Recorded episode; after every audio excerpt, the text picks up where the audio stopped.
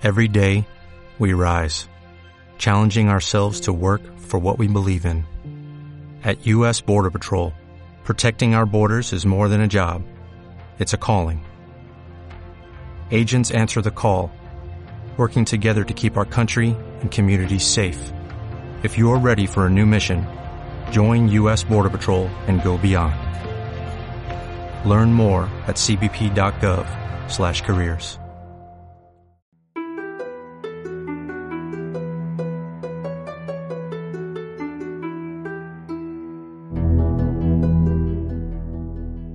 John Steinbeck.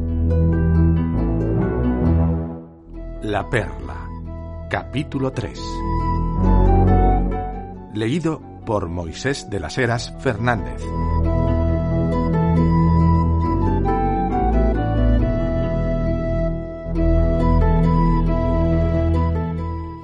Un pueblo semeja a una colonia de corales. Un pueblo tiene un sistema nervioso y una cabeza y, espaldas y pies. Un pueblo es algo distinto a todos los demás pueblos, de modo que no hay dos pueblos iguales. Y un pueblo tiene una emoción. El de cómo corren las noticias por un pueblo es un misterio nada fácil de resolver. Las noticias parecen tardar menos de lo que tardan los niños en correr a contarlas, en menos de lo que tardan las mujeres en comunicárselas por encima de las cercas. Antes que Quino y Juana y los demás pescadores hubiesen llegado a la cabaña de Quino, los nervios de la ciudad latían y vibraban por la noticia. Quino había encontrado la perla del mundo. Antes de que los niños jadeantes lograran soltar las palabras, sus madres la conocían. La noticia siguió su avance inexorable más allá de las cabañas y entró como una ola llena de espuma en el pueblo de piedra y argamasa. Llegó al cura que paseaba por su jardín y le puso una mirada pensativa en los ojos y le trajo un recuerdo de algunas reparaciones que había que hacer en la iglesia. Se preguntó cuánto valdría la perla y se preguntó si habría bautizado al hijo de Quino o le habría casado él, lo que para el caso era lo mismo. La noticia llegó a los tenderos y contemplaron las prendas de hombre que no habían vendido. La noticia alcanzó al médico en el lugar en que se encontraba, con una mujer cuyo mal era la edad, si bien ni ella ni el doctor estaban dispuestos a admitirlo. Y cuando tuvo claro quién era Quino, el médico se puso solemne y prudente a la vez. Este cliente es mío, dijo. Trato a su hijo por una mordedura de escorpión. Él hizo girar los ojos en sus hamacas de grasa y pensó en París. Recordaba la habitación en que había vivido allí como un sitio grande y lujoso, y recordó a la mujer de rostro duro que había vivido con él, como una muchacha hermosa y amable, si bien no había sido ninguna de las tres cosas. El doctor dejó perder la mirada más allá de su anciana paciente y se vio a sí mismo sentado en un restaurante en París y vio a un camarero que acababa de abrir una botella de vino.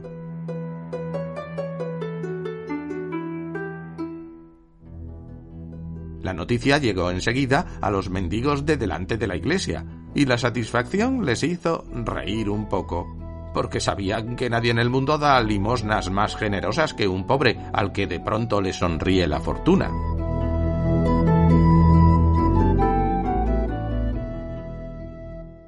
Quino había encontrado la perla del mundo. En el pueblo, en pequeños despachos, estaban los hombres que compraban perlas a los pescadores. Esperaban en sus sillas a que las perlas entraran y entonces cacareaban y peleaban y gritaban y amenazaban hasta conseguir el precio más bajo que un pescador tolerara. Pero había un precio por debajo del cual no se atrevían a pasar, porque había ocurrido que un pescador desesperado había dado sus perlas a la iglesia. Y cuando acababan de comprar, estos compradores se quedaban sentados a solas, y sus dedos jugaban sin descanso con las perlas, y deseaban ser sus propietarios. Porque en realidad no había muchos compradores. Había solamente uno y mantenía a aquellos agentes en despachos separados para aparentar que existía la competencia. La noticia llegó a aquellos hombres y sus ojos bizquearon y las puntas de los dedos les ardieron un poco y cada uno de ellos pensó que el patrón no sería eterno y que alguien tendría que ocupar su lugar. Y cada uno de ellos pensó que con algún capital podría empezar de nuevo.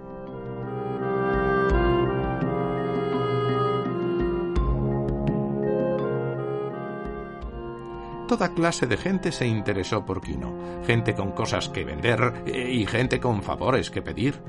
Quino había encontrado la perla del mundo. La esencia de la perla se mezcló con la esencia del hombre y precipitó un extraño residuo oscuro.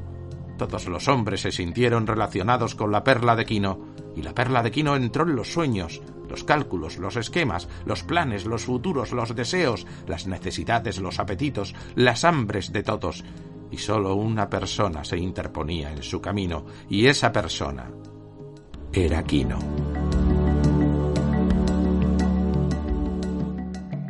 De modo que, curiosamente, se convirtió en el enemigo de todos.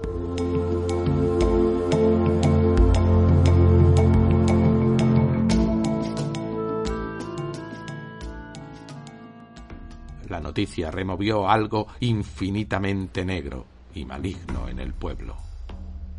El negro destilado era como el escorpión, o como el hambriento ante el olor a la comida, o como el solitario al que se revela el amor. Los sacos de veneno del pueblo empezaron a fabricar ponzoña, y el pueblo se hinchó y soltó presión a bocanadas. Pero Quino y Juana no se enteraron de estas cosas. Puesto que eran felices y estaban conmovidos, creían que todo el mundo compartía su alegría. Juan Tomás y Apolonia lo hacían y ellos también formaban parte del mundo.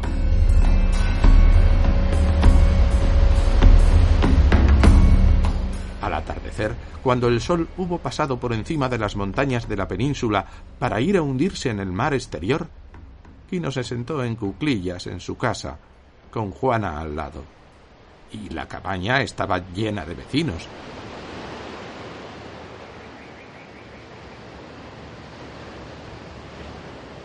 Quino sostuvo la gran perla en la mano y era cálida y vivía en su mano. Y la música de la perla se había fundido con la música de la familia, de tal modo que cada una embellecía a la otra.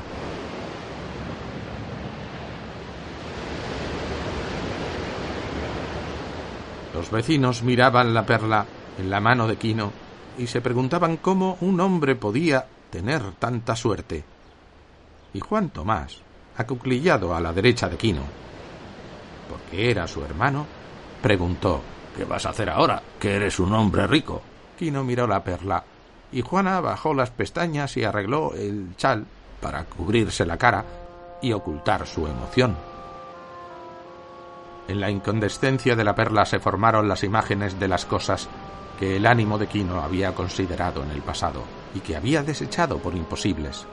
En la perla vio a Juana y a Coyotito y a sí mismo de pie y arrodillados ante el altar mayor, y se estaban casando, ahora que podían pagar.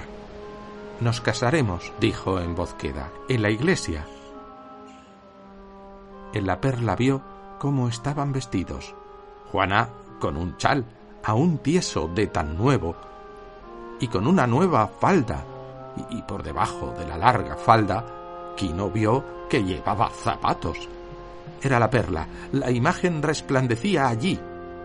Él mismo vestía ropa blanca nueva y llevaba sombrero nuevo, no de paja, sino de fino fieltro negro, y también usaba zapatos, no sandalias, sino zapatos de cordón.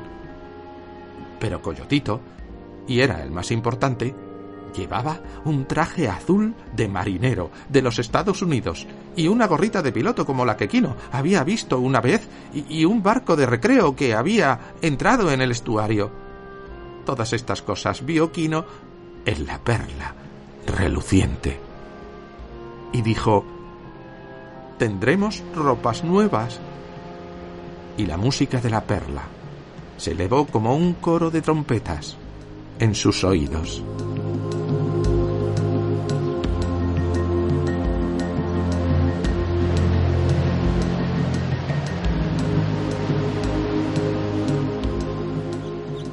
Entonces sacudieron a la hermosa superficie gris de la perla, las pequeñas cosas que Kino quería.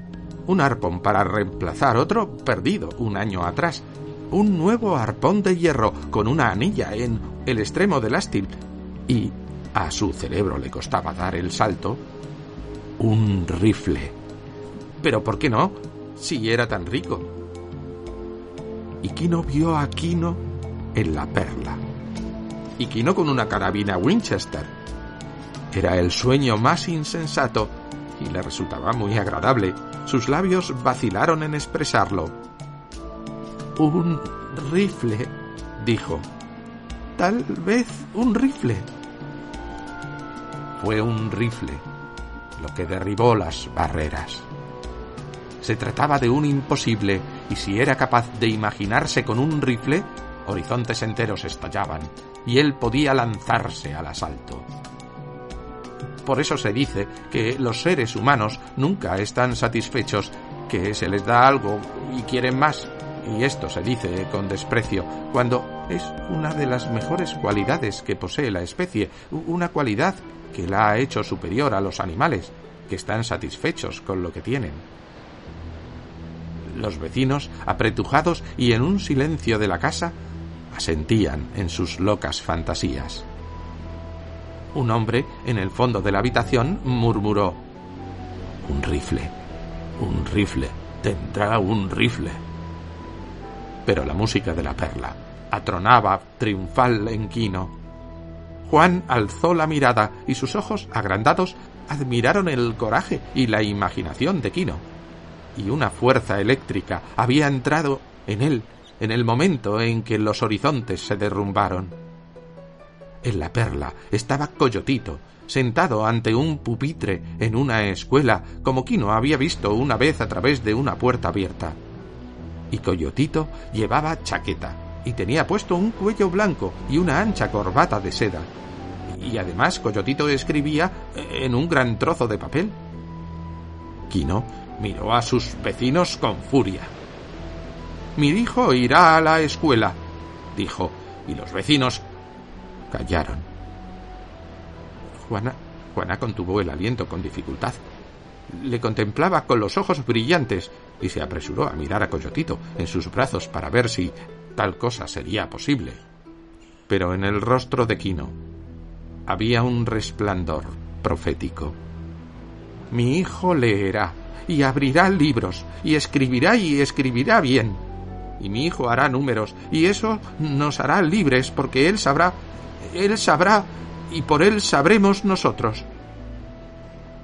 En la perla de Quino se vio a sí mismo y vio a Juana en cuclillas junto al fuego en la cabaña mientras Coyotito leía en un gran libro.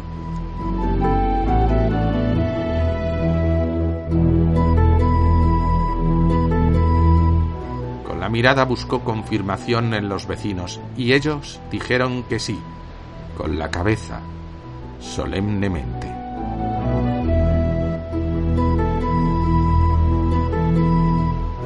El cura dijo, Es agradable saber que vuestros primeros pensamientos son buenos pensamientos. Dios os bendiga, hijos míos.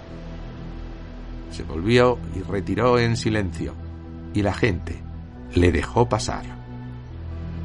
Pero la mano de Quino había tornado a cerrarse con fuerza sobre la perla y él miraba a su alrededor con desconfianza, porque la música del mal estaba en sus oídos, resonando en oposición a la música de la perla.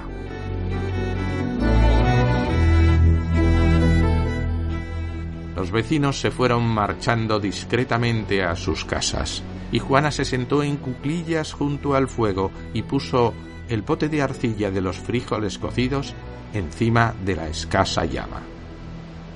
Quino dio unos pasos hacia la puerta y miró fuera. Como siempre olía a humo de muchos fuegos y veía las confusas estrellas y sentía la humedad del aire nocturno, así que se cubrió la nariz para preservarse de él. El perro flaco se le acercó y le saludó agitándose como una bandera al viento, y Quino lo miró y no lo vio había traspasado el horizonte. y se hallaba en un lugar ajeno, frío y solitario. Se sentía solo y desamparado, y los desapacibles grillos y las rechinantes ranas y los croantes sapos parecían interpretar la melodía del mal. Quino tuvo un escalofrío y ajustó aún más la manta sobre la nariz. Conservaba la perla en la mano, firmemente apretada en la palma, y era cálida y suave su piel. Tras él oyó a Juana sobar las tortillas antes de ponerlas a cocer sobre la plancha de arcilla. Quino sintió todo el calor y la seguridad de su familia a sus espaldas, y desde allí le llegó la canción de la familia como un ronroneo de un gatito. Pero ahora, al decir cómo iba a ser su futuro, lo había creado. Un plan es algo real y las cosas proyectadas se experimentaban. Un plan, una vez hecho y visualizado, se convertía en una realidad como otras, indestructibles, pero fáciles de atacar. De modo que el futuro de Kino era real, pero, habiéndolo fundado, otras fuerzas se disponían a destruirlo, y él lo sabía. Así que debía prepararse para repeler el ataque. Y Kino sabía también que a los dioses no les gustan los planes de los hombres, y a los dioses no les gusta el éxito, a menos que se lo obtenga por accidente. Sabía que los dioses se vengan del hombre cuando éste triunfa por su propio esfuerzo.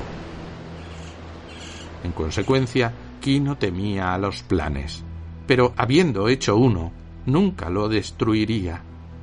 Y para repeler aquel ataque, Kino se estaba haciendo ya un resistente caparazón que le aislase del mundo, sus ojos y su mente exploraban el peligro antes de que apareciera. Desde la puerta vio acercarse a dos hombres, y uno de ellos llevaba un farol que iluminaba el suelo y las piernas de ambos. Atravesaron el seto de Quino y llegaron hasta su puerta. Y Quino vio que uno era el médico y el otro el criado, que había abierto la puerta por la mañana. Los nudillos heridos de la mano derecha le ardieron al ver quiénes eran. El médico dijo No estaba en casa cuando fue esta mañana, pero ahora, tan pronto como me fue posible, he venido a ver al niño. Quino no se apartó de la entrada, llenando el vano, y el odio bramaba y ardía en el fondo de sus ojos, y también el miedo porque cientos de años de opresión habían calado hondamente en él. El niño ya está casi bien, dijo secamente. El doctor sonreía, pero sus ojos, en sus amaquitas linfáticas, no sonreían. Dijo, A veces, amigo mío, la mordedura del escorpión tiene un efecto muy curioso hay una mejoría aparente y luego, cuando menos se lo espera, eh, ¡puf! Hinchó los labios y fingió el sonido de una pequeña explosión, para mostrar cuán rápido podía ser. Y cambió de mano su maletín negro de médico para que la luz del farol cayera sobre ella, porque sabía que los de la raza de Quino sentían debilidad por las herramientas de todos los oficios y confiaban en ellas. A veces, prosiguió el médico en un tono uniforme. A veces queda una pierna tullida, un ojo ciego o la espalda hundida. Yo conozco la mordedura del escorpión, amigo mío, y puedo curarla. Quino sintió que la rabia y el odio se mezclaban con el miedo. Él no sabía, quizá el médico sí, no podía correr el riesgo de enfrentar su segura ignorancia con el posible saber del médico. Estaba atrapado, como siempre estaban atrapados los suyos, y, y cómo lo estarían, hasta que, como él mismo había dicho, supieran si las cosas que estaban en los libros estaban realmente en los libros. No podía correr el riesgo, no con la vida ni con la salud de Coyotito. Se hizo a un lado y permitió al médico y a su hombre entrar en la cabaña. Juana abandonó su lugar junto al fuego y retrocedió cuando entraron, y cubrió la cara del bebé con el borde del chal. Y cuando el médico se acercó a ella y le tendió la mano, apretó con fuerza aún mayor al niño y miró hacia donde se encontraba Quino, con las sombras de la hoguera saltando sobre su rostro. Quino asintió, y sólo entonces accedió ella a que el médico cogiera al bebé. Sube la luz, dijo el médico, y cuando el criado alzó el farol, él miró durante un instante la herida del hombro del niño.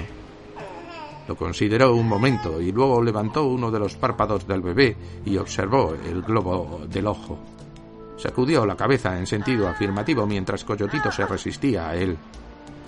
Es lo que había imaginado, dijo. El veneno está dentro y golpeará dentro de poco. Venga a ver. Sostuvo el párpado. Mire, está azul. Y Quino que observaba ansiosamente vio que era verdad que estaba ligeramente azul.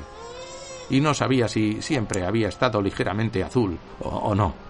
Pero la trampa estaba montada. Él no podía correr el riesgo. Los ojos del médico se humedecieron en sus amaquitas. Le daré algo para tratar de diluir el veneno, dijo, y tendió al bebé Aquino. Entonces sacó del maletín un frasquito con un polvo blanco y una cápsula de gelatina. Llenó la cápsula con el polvo y la cerró, y luego puso la primera cápsula dentro de una segunda y la cerró. Trabajaba con mucha habilidad. Cogió al bebé y le pellizcó el labio inferior hasta que abrió la boca. Sus gruesos dedos colocaron la cápsula sobre la zona posterior de la lengua del niño, más allá del punto en el cual podía escupirla, y luego cogió del suelo el cantarillo de pulque y dio un sorbo a Coyotito y terminó. Volvió a mirar el globo ocular del pequeño y frunció los labios y pareció pensar. Y finalmente entregó el bebé a Juana y se volvió hacia Quino. Creo que el veneno atacará dentro de una hora, dijo. El remedio puede evitar los daños, pero regresaré dentro de una hora. Quizá esté a tiempo de salvarlo. Aspiró profundamente y salió de la cabaña, y su criado le siguió con el farol. Ahora Juana tenía al bebé bajo el chal y lo contemplaba con ansiedad y temor. Quino se acercó a ella y apartó el chal y observó a su hijo. Tendió la mano para mirar bajo el párpado y sólo entonces se dio cuenta de que aún sujetaba la perla. Fue hasta un arca que había junto a la pared y sacó de ella un trozo de paño. Envolvió la perla en él. Fue a un rincón de la cabaña e hizo un pequeño agujero con los dedos en el piso de tierra, y puso la perla en él, y la cubrió y ocultó el sitio y luego fue hacia el fuego, donde Juana estaba en cuclillas, observando la cara del bebé. El médico, en su casa, se acomodó en la silla y miró el reloj. Sus criados le sirvieron una cena ligera, con chocolate y pastelillos dulces y fruta. Y él contempló la comida con desagrado.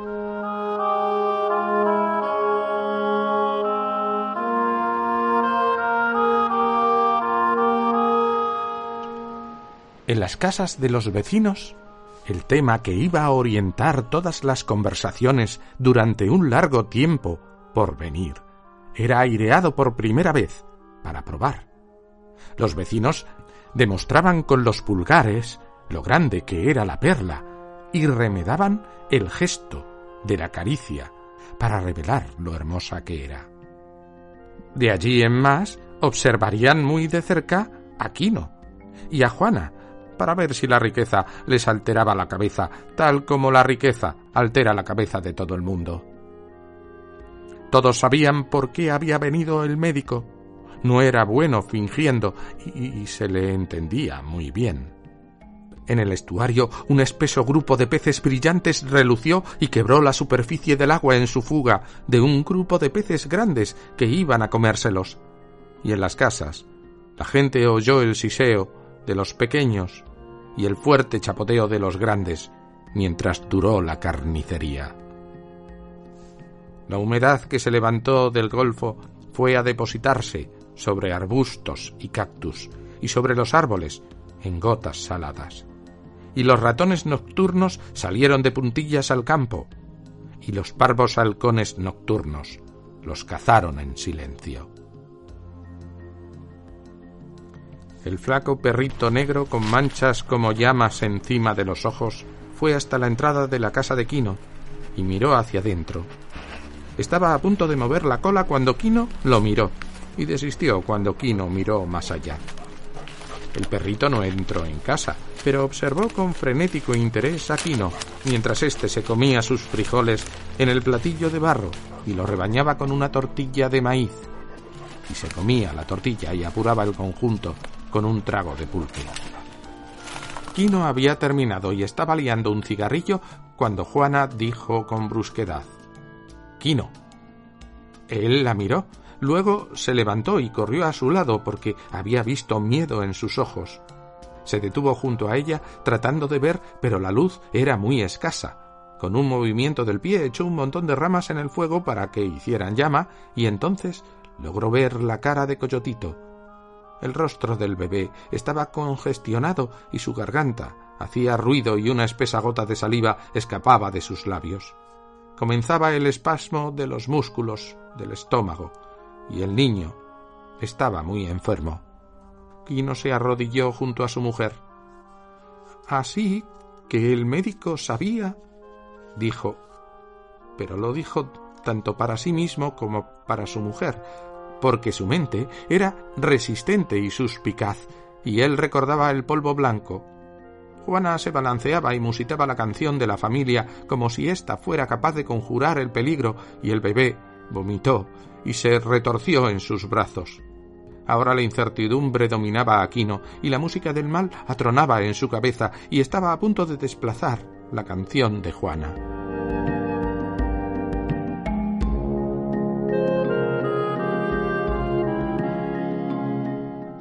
El médico terminó su chocolate y mordisqueó los trozos de pastel que habían caído en el plato se limpió los dedos con una servilleta, miró el reloj y se levantó y recogió el maletín.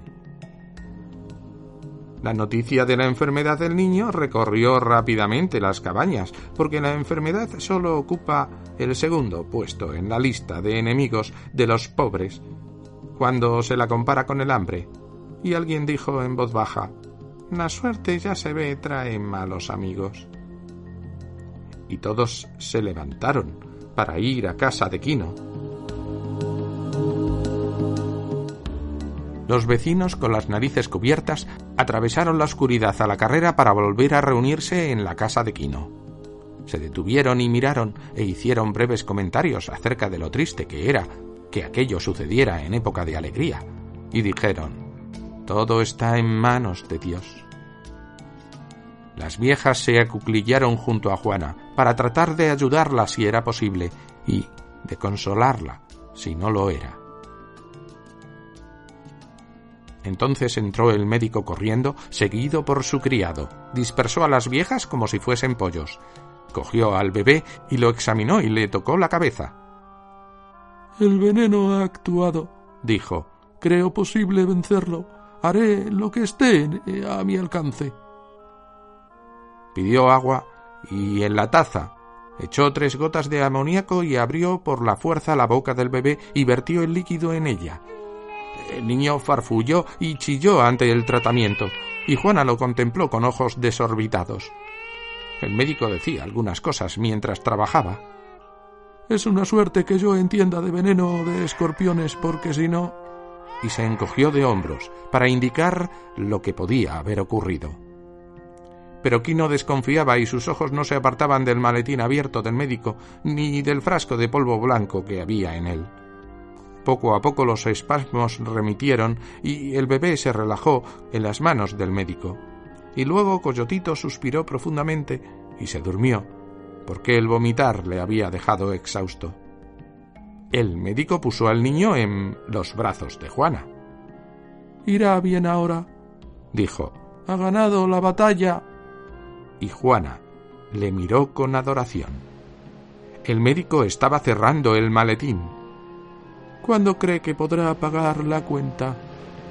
Lo dijo hasta con gentileza. Cuando haya vendido mi perla, le pagaré, dijo Quino. ¿Tiene usted una perla? ¿Una buena perla? preguntó el médico con interés. Y entonces irrumpió el coro de vecinos. Ha encontrado la perla del mundo. La perla ha encontrado la perla del mundo. Gritaron y juntaban las puntas de los índices y de los pulgares para mostrar lo grande que era la perla. Quino será rico. Quino será rico. será rico. será rico. Vociferaban. Nadie ha visto jamás una perla igual. Una perla igual.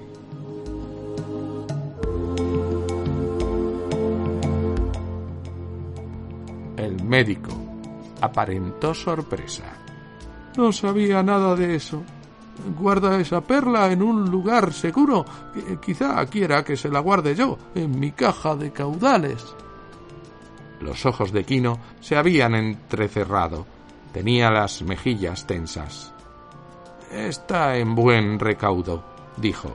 Mañana la venderé y luego le pagaré. El médico se encogió de hombros y sus ojos, empañados, no se separaron de los de Quino ni por un momento.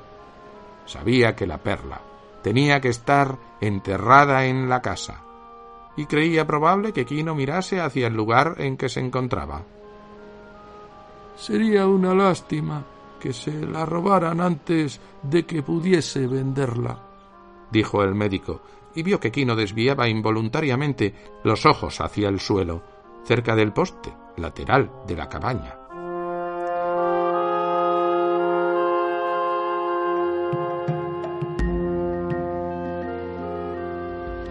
Cuando el médico se hubo ido y los vecinos, a su pesar, se hubieron retirado a sus casas, Quino se sentó en cuclillas junto a las ascuas del hogar y escuchó el sonido de la noche, el leve romper de las breves olas en la orilla y el remoto ladrido de perros, el rumor de la brisa al pasar a través del techo de la cabaña y la charla en voz baja de los vecinos en sus casas del poblado.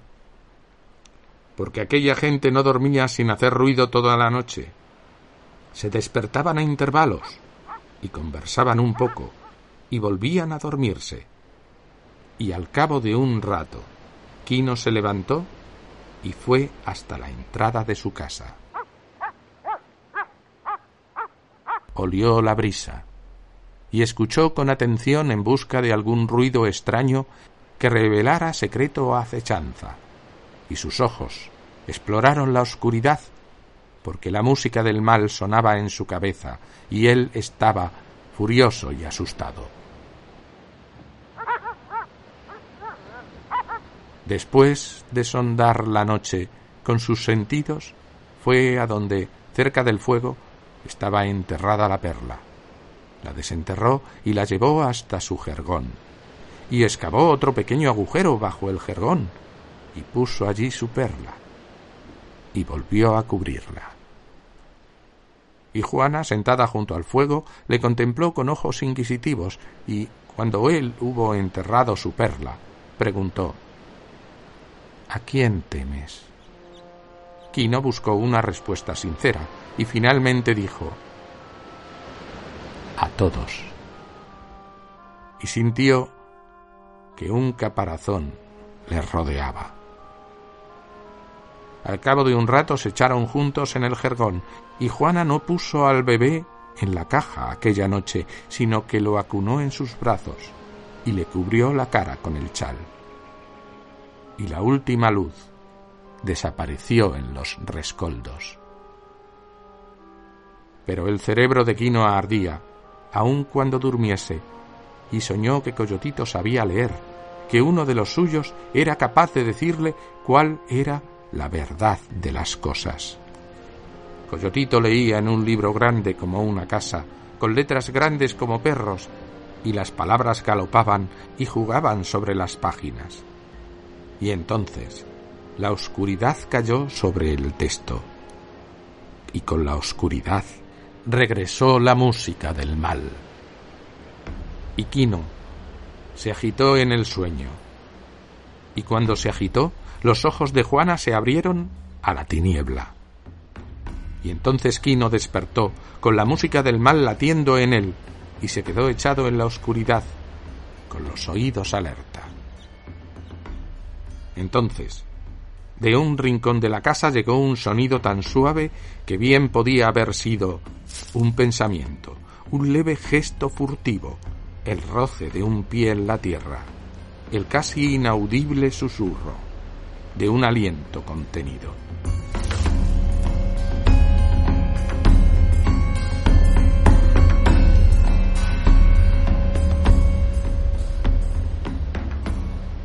Quino retuvo la respiración para escuchar, y supo que fuese cual fuese la cosa oscura que había en la casa, retenía también su respiración para escuchar.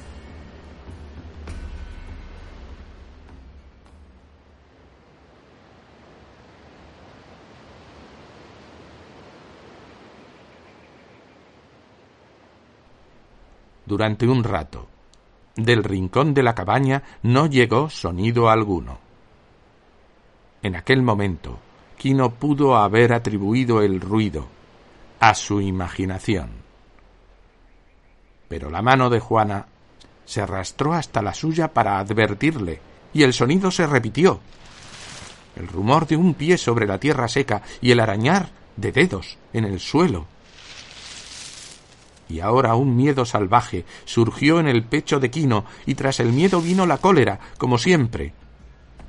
La mano de Quino buscó el cuchillo, sujeto a su pecho por una cuerda, y luego saltó como un gato furioso. Se precipitó golpeando y bufando sobre la presencia oscura que lo sabía estaba en un rincón de la casa. Tocó tela, Lanzó el cuchillo y falló, y volvió a lanzarlo y sintió que atravesaba el paño, y luego su cabeza estalló en luces y se llenó de dolor. Hubo uno escabullirse en la entrada, de pasos de alguien que corría, y después...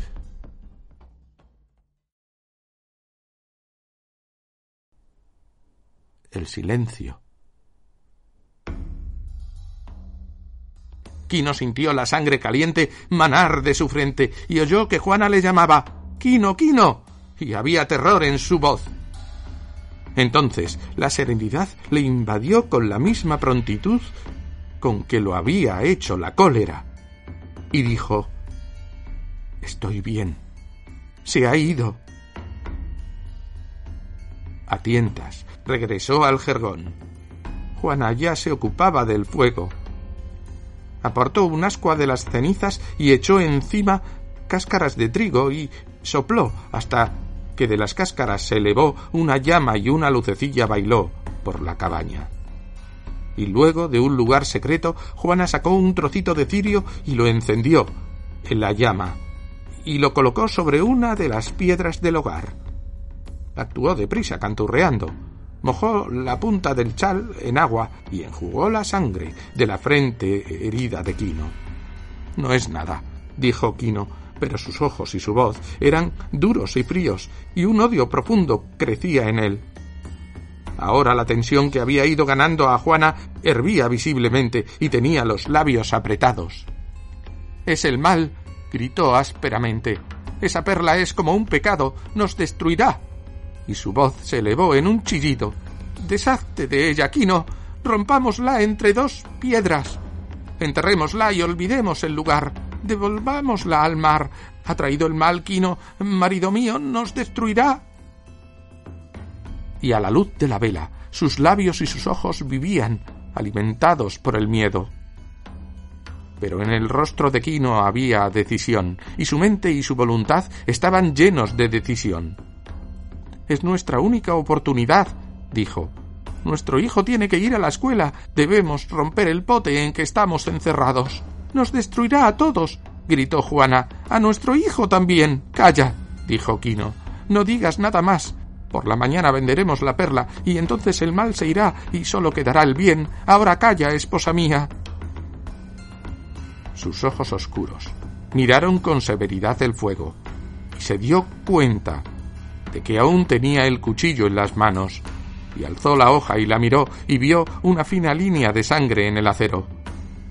Por un momento pareció a punto de limpiar el acero en sus pantalones, pero luego clavó el cuchillo en la tierra para purgarlo.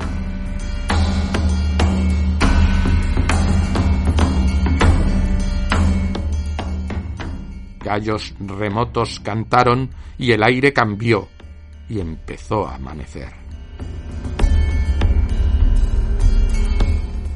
El viento de la mañana onduló las aguas del estuario y susurró entre los bancles, y las breves olas rompían en la playa, llena de cantos rodados con mayor frecuencia. Quino levantó el jergón y desenterró su perla, y la sostuvo ante sí y la contempló. La belleza de la perla, titilando y brillando, trémula, a la luz de la vela, le sedujo. Era tan hermosa, tan suave y tenía su propia música su música de invitación y encanto, su garantía de futuro, de comodidad, de seguridad, su cálida claridad. Prometía un remedio para la enfermedad y un muro ante la injuria.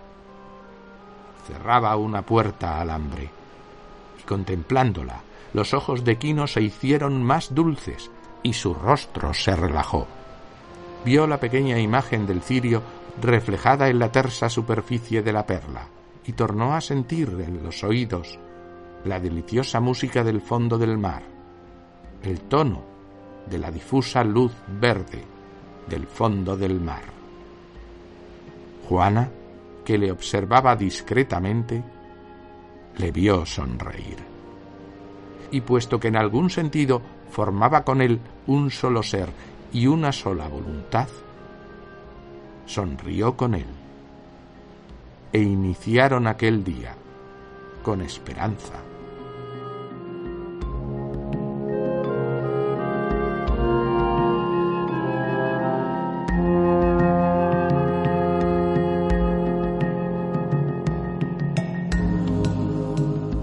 Han escuchado La Perla de John Steinbeck, capítulo 3 leído, interpretado y editado por Moisés de las Heras Fernández, blog literario Lluvia en el Mar y audios de iVox y YouTube.